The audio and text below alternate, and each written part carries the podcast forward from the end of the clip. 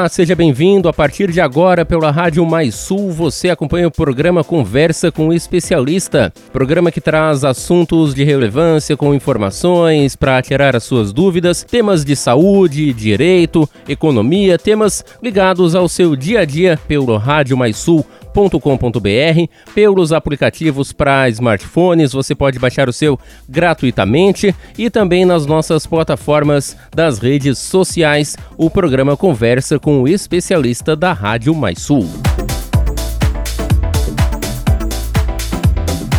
Converso agora na Rádio Mais Sul com o médico do exercício e do esporte, doutor Luiz Carlos Fontana, um dos profissionais que atua no município de Criciúma, atendendo, profissional também de referência em toda a região sul catarinense, não em si na Covid-19, mas no pós-Covid, já que, como se sabe, muito se fala desde o início da pandemia, é uma doença ainda que um pouco ainda desconhecida devido a ser uma doença nova, mas que provoca, após a recuperação também, uma série de cuidados necessários.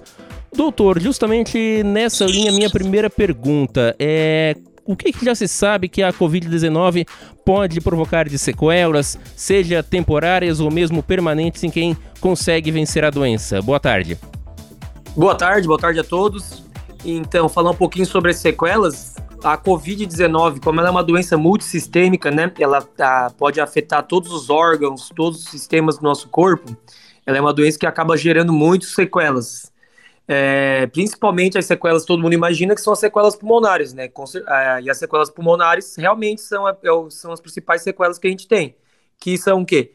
Falta de ar, tosse, é, dificuldade às vezes para fazer uma atividade de normal, diária, às vezes tem paciente que acaba tendo dificuldade para tomar banho, trocar de roupa, então acaba que esse cansaço, essa falta de ar sendo extremos, né? Então é, essas pessoas ficam muito debilitadas, principalmente nos dias após, é, a, teoricamente, a alta que a gente diz, né, que são 10 a 14 dias do exame confirmado de Covid.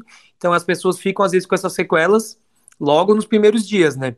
Além das sequelas no pulmonares, tem as sequelas cardíacas, que são bem importantes, são as principais tipos de sequelas, que são as mais graves, né? Quando tem algum tipo de problema cardíaco, que pode até afetar e dar algum problema mais grave no futuro.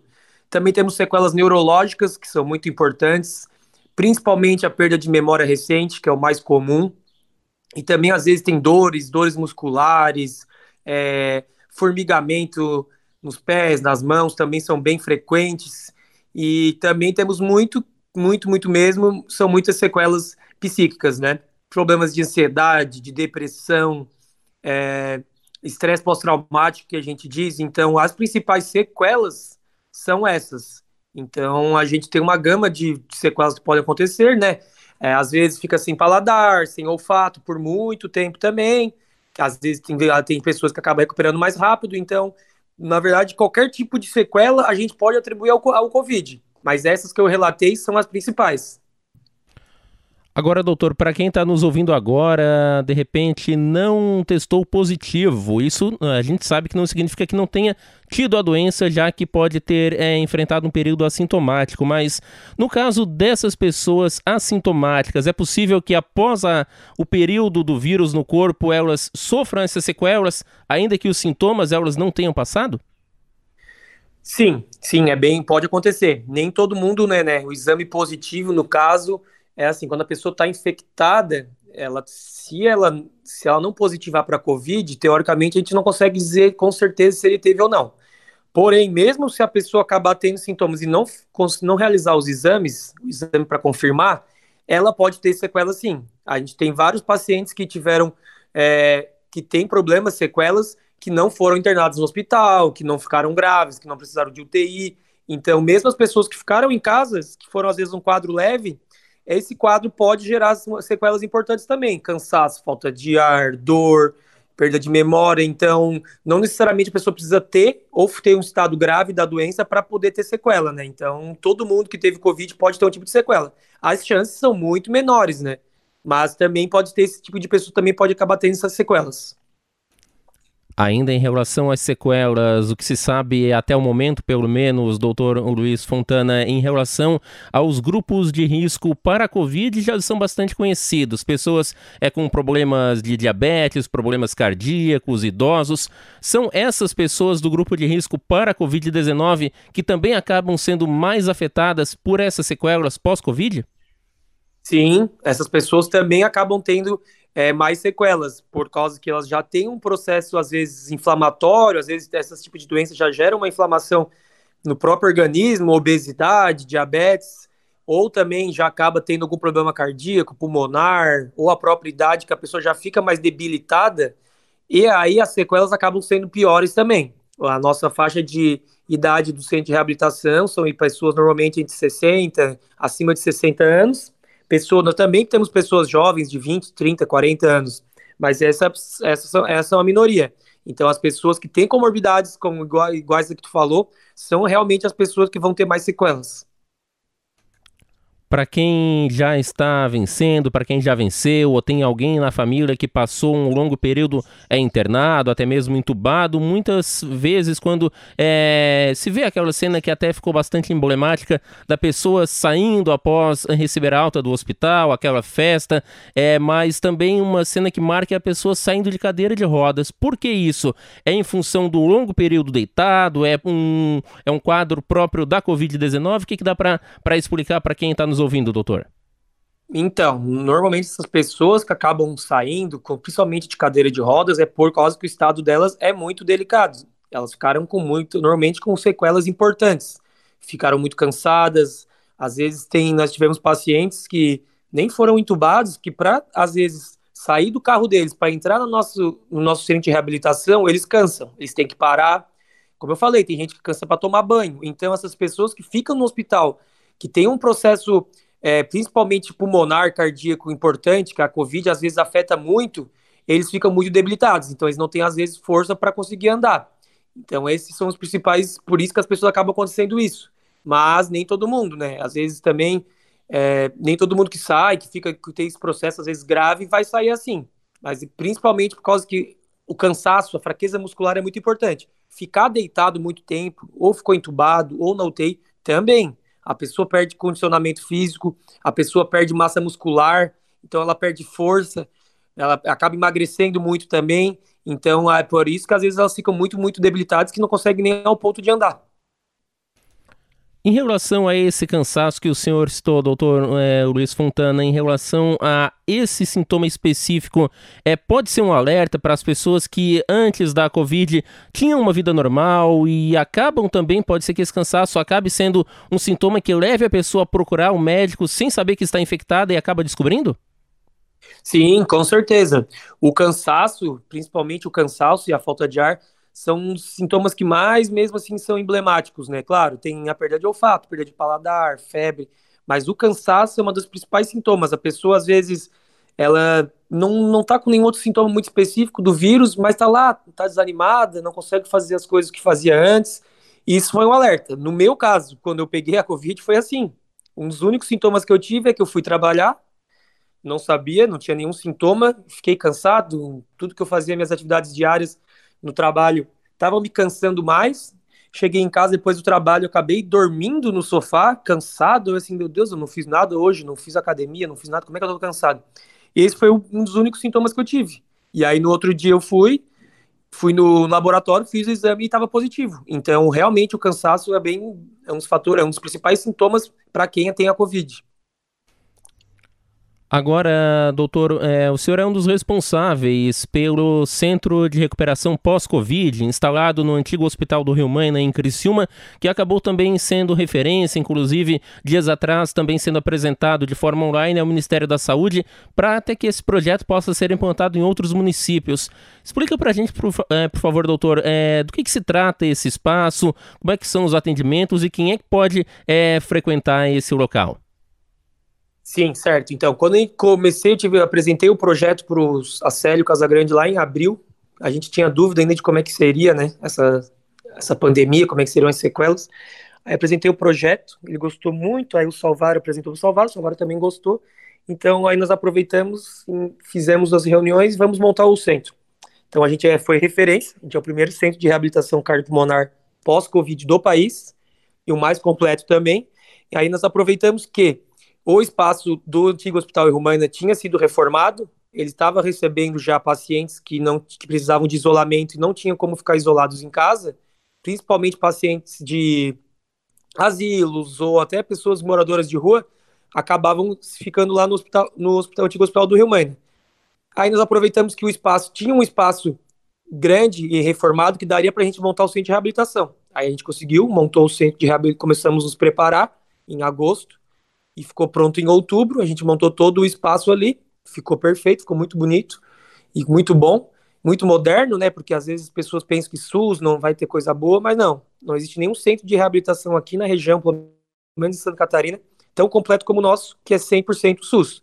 Então, a pessoa que teve Covid, ficou os 14 dias afastado, ela vai, depois de uma semana que ela teve esses 14 dias, ou seja, 21 dias após ter pego, é, de, ter descoberto o Covid, ter feito o diagnóstico da Covid, essa pessoa pode ir direto no posto de saúde do bairro dela, ela vai lá no, no posto de saúde, pede para ser encaminhado para o centro de reabilitação, ela, na verdade, ela vai fazer um questionário com a enfermeira do posto, a enfermeira do posto vai ver se realmente a pessoa precisa, se ela tiver com sequelas importantes, toda essa pontuação, aí a enfermeira do posto encaminha a paciente para a gente lá para o centro de reabilitação. Aí a gente, a gente agenda um horário e faz toda a avaliação do paciente.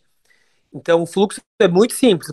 Pessoa que realmente ficou ruim, não são todas as pessoas, na verdade, é um número pequeno, às vezes em torno, a gente está em torno de 5% que vai ter algum tipo de sequela.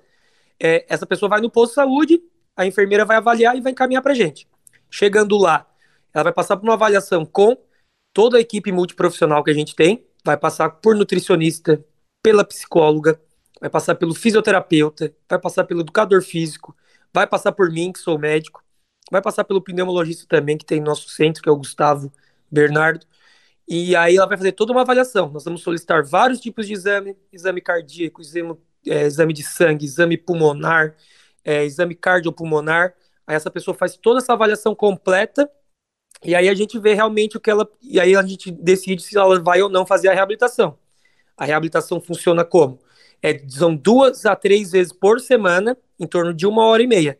Ela faz 25 a 30 minutos de fisioterapia pulmonar e depois ela faz em torno de 50 a 60 minutos de musculação mesmo.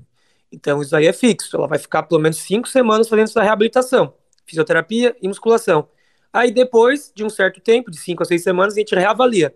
Se a paciente estiver bem, estiver melhorado, a gente pode dar alta para ela e ela manter o acompanhamento em casa. Se a pessoa continuar com algum tipo de problema, cansaço, algum exame alterado, ela vai continuar no centro de reabilitação. É assim que funciona o nosso fluxo e o nosso atendimento.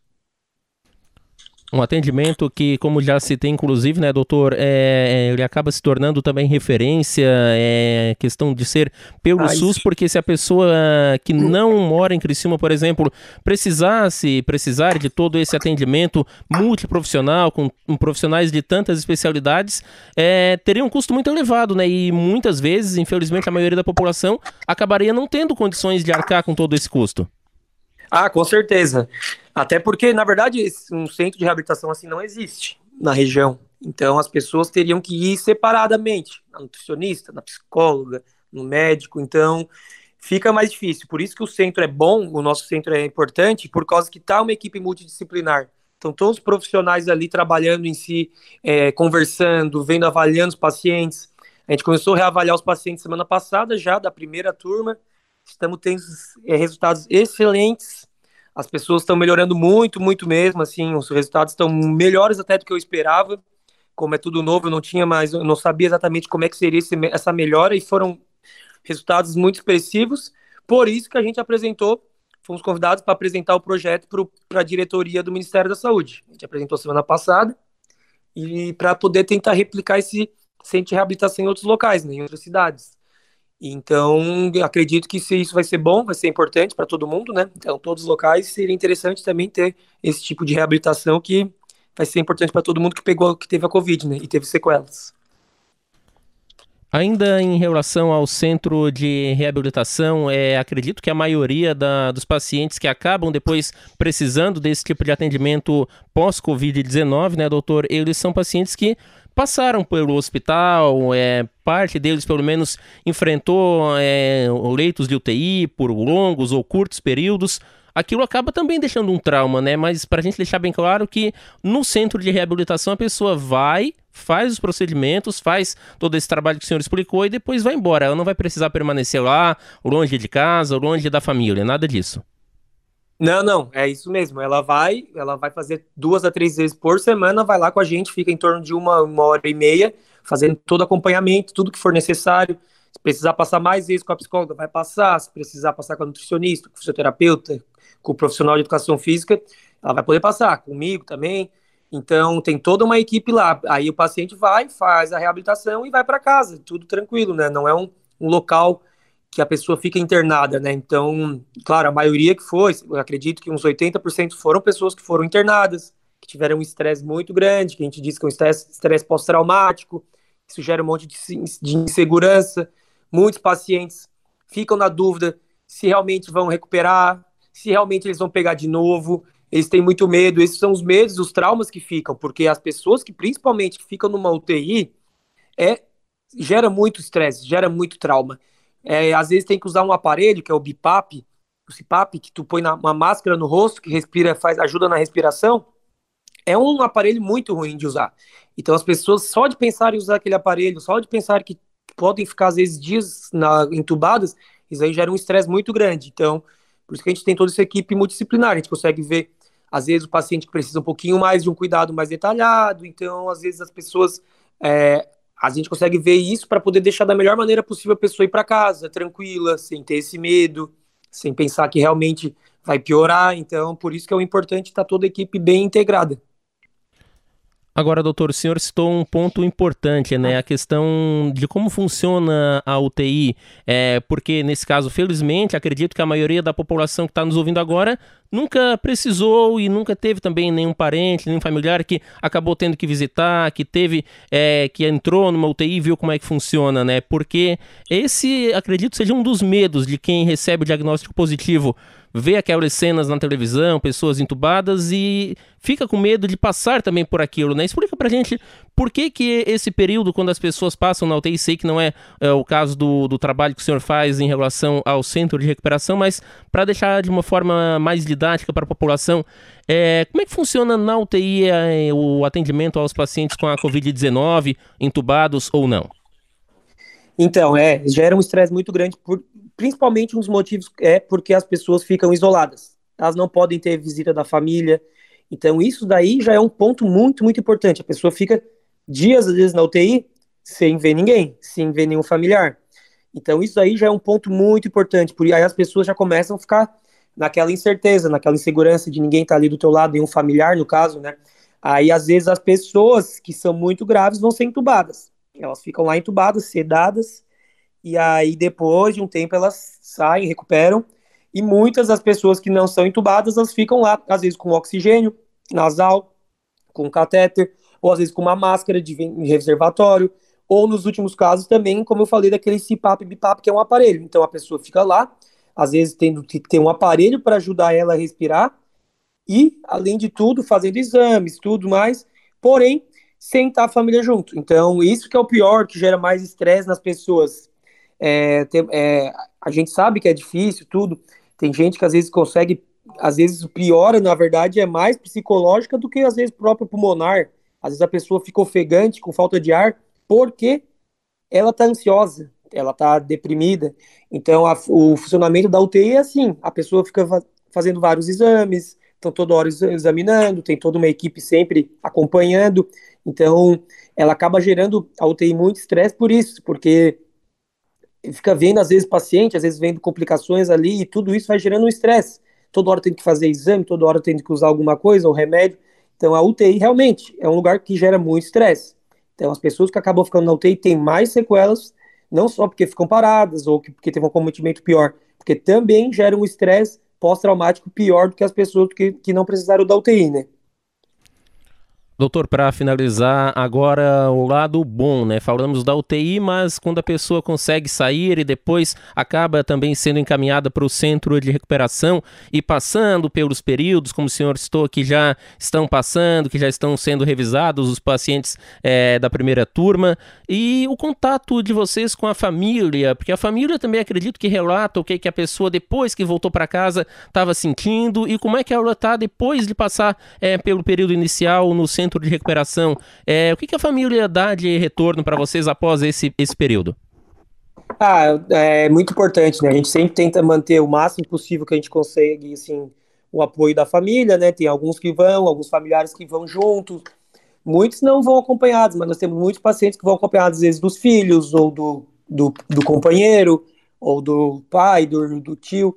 Então, às vezes, tem muitas pessoas que vão, né? O familiar ajuda muito, e o feedback é excelente. As pessoas relatam que as pessoas ficam mais confiantes, estão mais alegres, estão conseguindo fazer vezes atividades básicas que não estavam conseguindo fazer.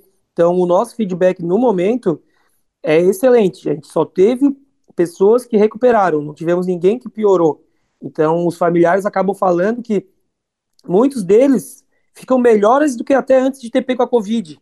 Porque como a gente tem toda uma equipe ali, às vezes a gente consegue ajudar não só no problema, às vezes, psicológico que a pessoa é, teve por causa da Covid, a gente ajuda também os problemas que a pessoa tinha antes da Covid.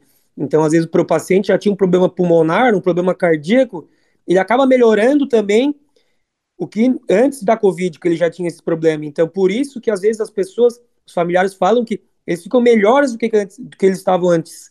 Então, por isso que é muito importante. A gente sempre tenta manter o contato com os, com os, os parentes pra, por causa disso, para ter esse feedback deles, né? Então isso é muito importante para o nosso tratamento também.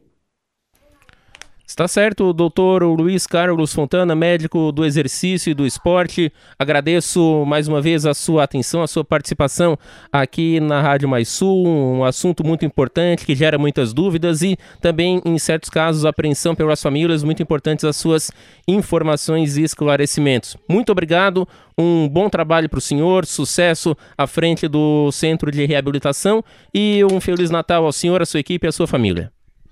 Eu que agradeço ao convite, fico à disposição aí para esclarecer as dúvidas quando precisarem. Se os pacientes precisarem tirar dúvidas, é só ir no posto de saúde que vão ser sanadas por todo mundo. E desejo também um Feliz Natal, Feliz Ano Novo para todo mundo, né? Que todo mundo consiga se cuidar bem, manter distanciamento social, máscara, que realmente é um ano atípico, mas que vai passar. Se todo mundo acabar ajudando, nós vamos ter um final de ano bem bom e um 2021 melhor ainda.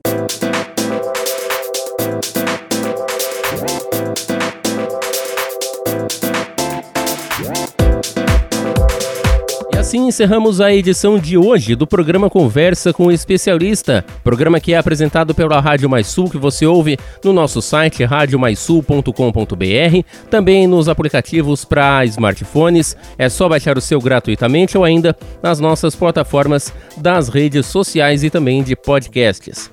Uma excelente semana para você e até mais.